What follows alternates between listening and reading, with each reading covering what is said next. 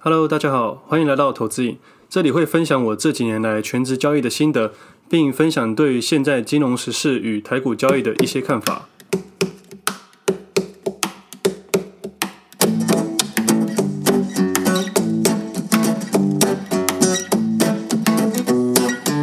Hello，今天是九月三号，星期四，我是 Wade。今天我会聊一下我从五万到五千万月均量的一些经验。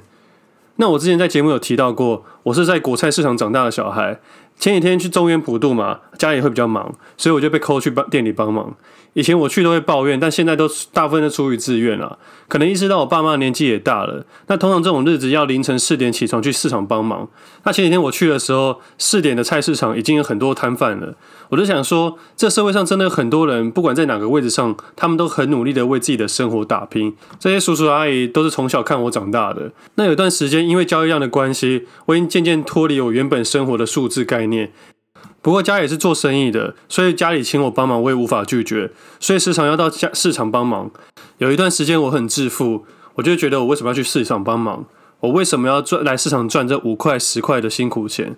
直到后面我才知道，这不关金钱的事情，而是亲情。真正的家人才不会在乎你赚多少钱，他们只在乎有没有大家聚在一起的感觉。或许偶尔被叫去菜市场帮忙，可以让我永远记得初衷，不管我在哪个位置。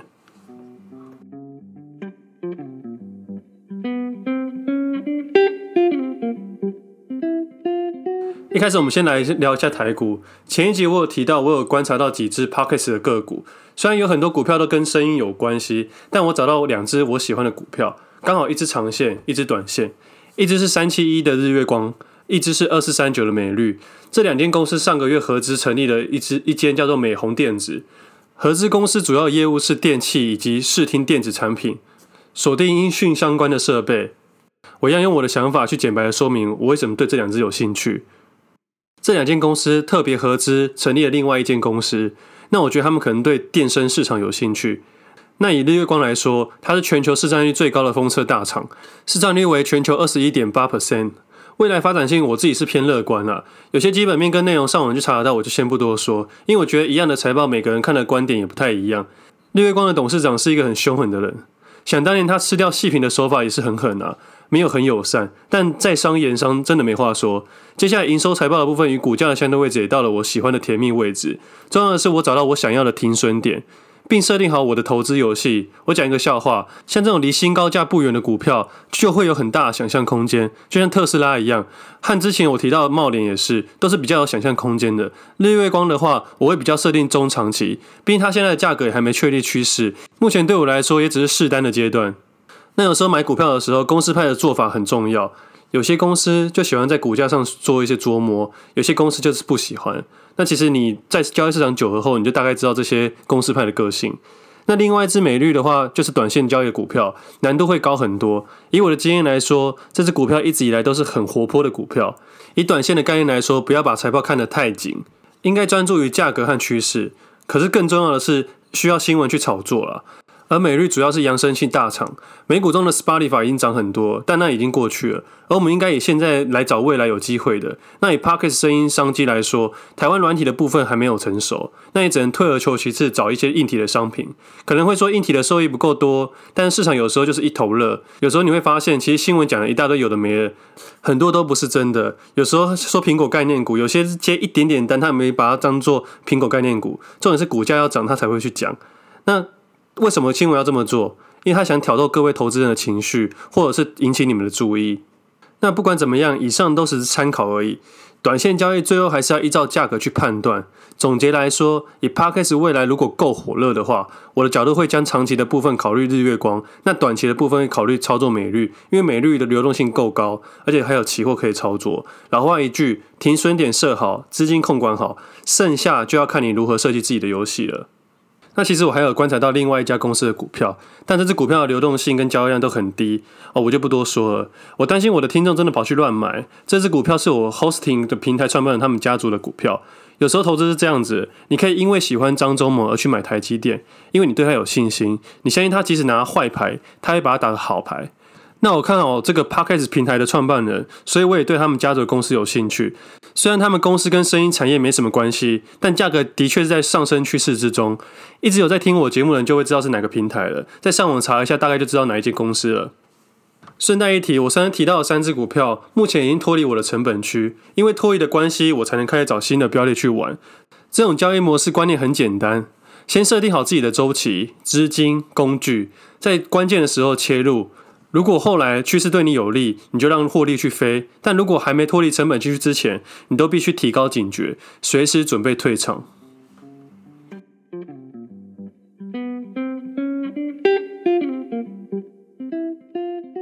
最后一个部分来聊一下我从月均量五万的小资族到五千万月均量的经验。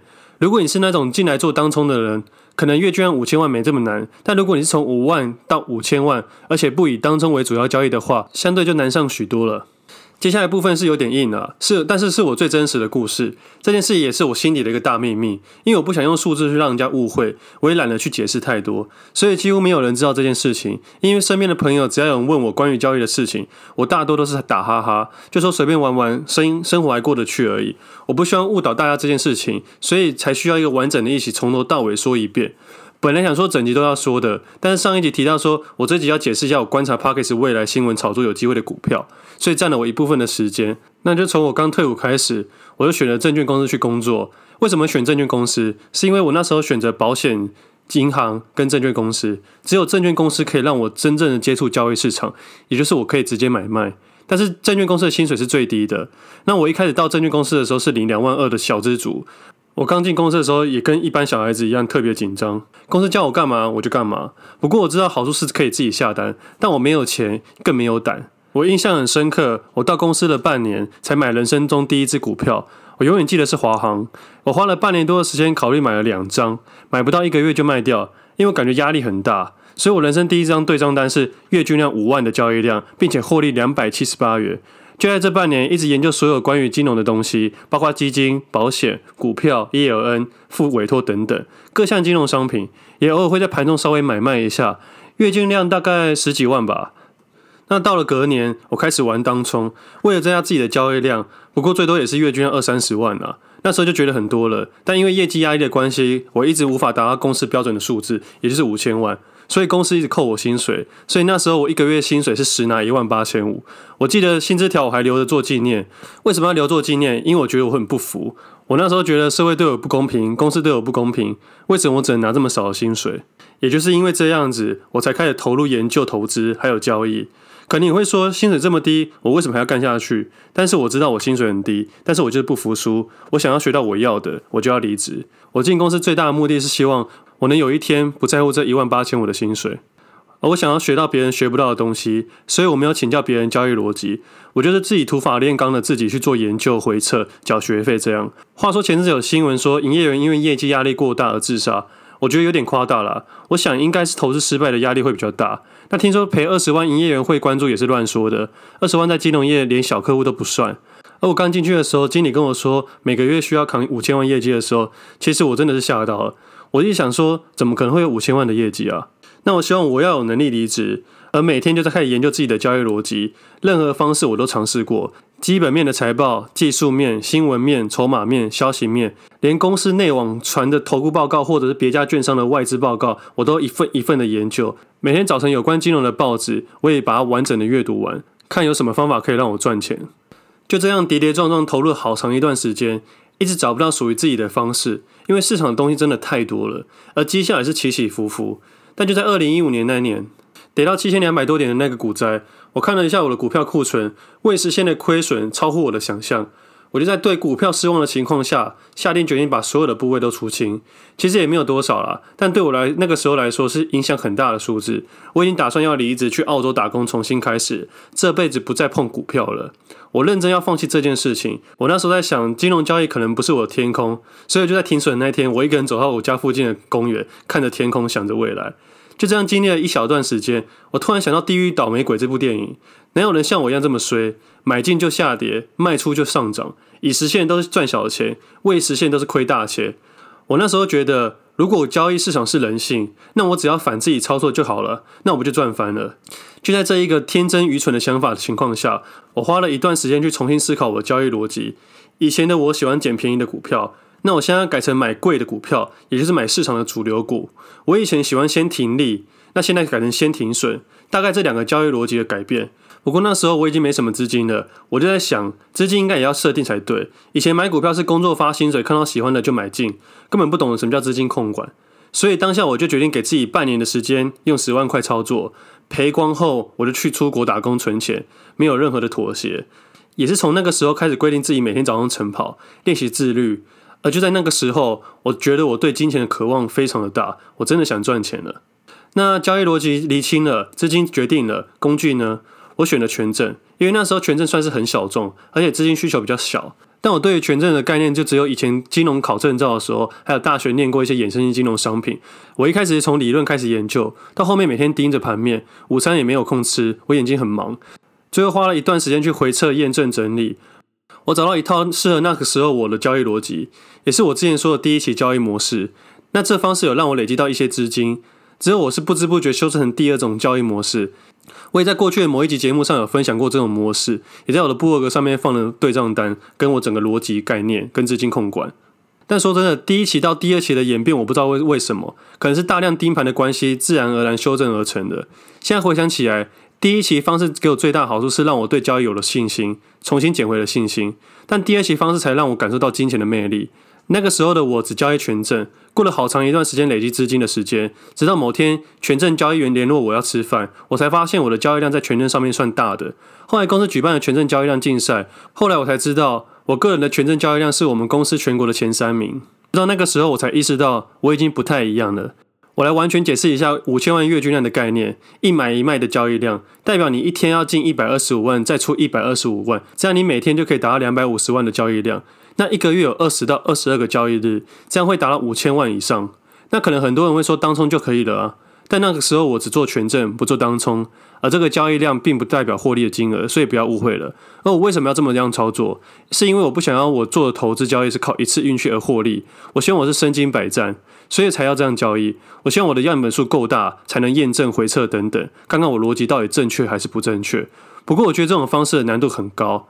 所以我也很不建议别人这么做。而我为什么会这么做？而以心里面的角度来说，如果你从十万开始累积资金，一开始要做一个非常严格的资金控管，但达到某个金额的时候，你只要等比例的资金控管，然后重新复制，在良好的资金控管下，你当然不会担心隔日的状况。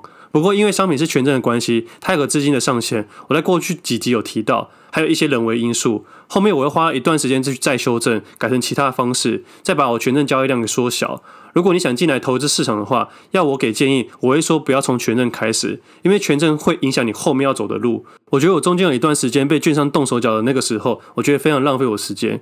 如果我可以早点看清这件事情，我可以省下很多的时间，因为他们动手脚是不变因素，你没办法靠自己的修正而解决这件事情。所以，如果可以再让我选择一次，我不会从权证开始。很多人会问我说，多少钱可以开始投资？如果长线的话，你随时都可以；短线的话，我觉得三十内就可以了。而你要答应自己，只能用三十，不能妥协。直到你找到真正的交易逻辑之后，你才能改变这个金额。你要清楚的知道，能赚钱的话，资金大小并不是问题，而是你的交易逻辑，还要找到适合自己的方式。不是钱多就能一定赚钱。找到自己的逻辑是最重要的。我以前在营业处看过太多有钱人进来撒钱了，而我最后离职的那年，我个人的权证下单量已经达到月均量五千万以上了。就在我离职的那年，我的总业绩量也就是五千多万，等于我的总交易量都是我自己下的。而我记得那时候还要卖金融商品，所以我必须研究基金、股票、保险，还有各式金融商品，也看了很多金融黑暗面啊。那为什么我不去做一些业务？那是因为我清楚知道，很多金融商品都是对投资人不利的。